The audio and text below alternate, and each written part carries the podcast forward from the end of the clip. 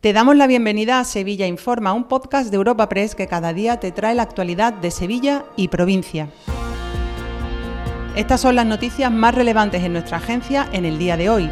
Comenzamos un nuevo episodio de Sevilla Informa este jueves 19 de octubre con aviso naranja por fuertes vientos y lluvia. El viento, que podría alcanzar rachas de hasta 80 km hora, ha originado hasta el momento unas 70 incidencias en la provincia, la mayoría por caídas de ramas y árboles. Uno de ellos, precisamente, ha caído sobre un vehículo en los remedios, aunque no hay que lamentar daños personales. Jueves en el que se ha celebrado pleno en el Ayuntamiento de Sevilla, que ha aprobado la relación de distinciones de cara al Día de la Policía Local, con recuerdo especial a Demetrio Cabello y demanda para que haya más nombres femeninos en esa lista en un futuro. El ayuntamiento rescindirá el servicio de la grúa si la policía constata incumplimientos y se cuenta con un informe favorable de los servicios jurídicos municipales. Podemos había propuesto penalizar a la empresa por ello. Ignacio Flores, delegado de Seguridad Ciudadana. Y yo le garantizo que si la policía local certifica que hay un incumplimiento de lo que la empresa ha dicho que ha cumplido y que ha legalizado,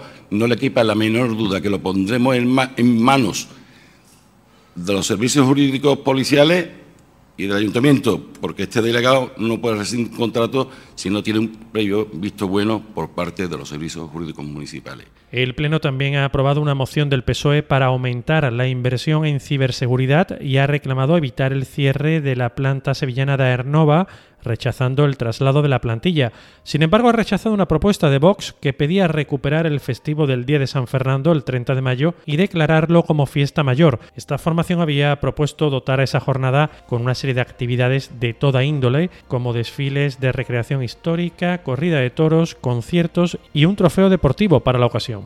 Ese festivo hubiera supuesto perder, eso sí, el miércoles de feria Fernando Rodríguez Galisteo de Vox y Manuel Alés, concejal de Fiestas Mayores. También con esta elevación al reconocimiento de festividad mayor de Sevilla, de la festividad de San Fernando, consideramos que debe haber una serie de actividades para potenciar durante esos días previos la figura del Santo Rey. Velás en todos los distritos de Sevilla, dentro de las cuales se entregaría la medalla de San Fernando al vecino de honor de ese año. Habrá que decidir, y el grupo Vox también tendrá que verlo en ese momento, qué festividad se quita, si la del Corpus Christi o la del día de feria. Cambiamos de asunto. La Guardia Civil investiga a 42 personas en Alcolea del Río por tener 35 viviendas y un bar con enganches ilegales de electricidad, que además causaban sistemáticos fallos en el suministro a la zona de influencia de estos inmuebles. Todo ello concentrado en dos calles de la localidad. Rosa Reina, portavoz de la Guardia Civil. En este operativo se, se localiza y se detectan 35 viviendas y un establecimiento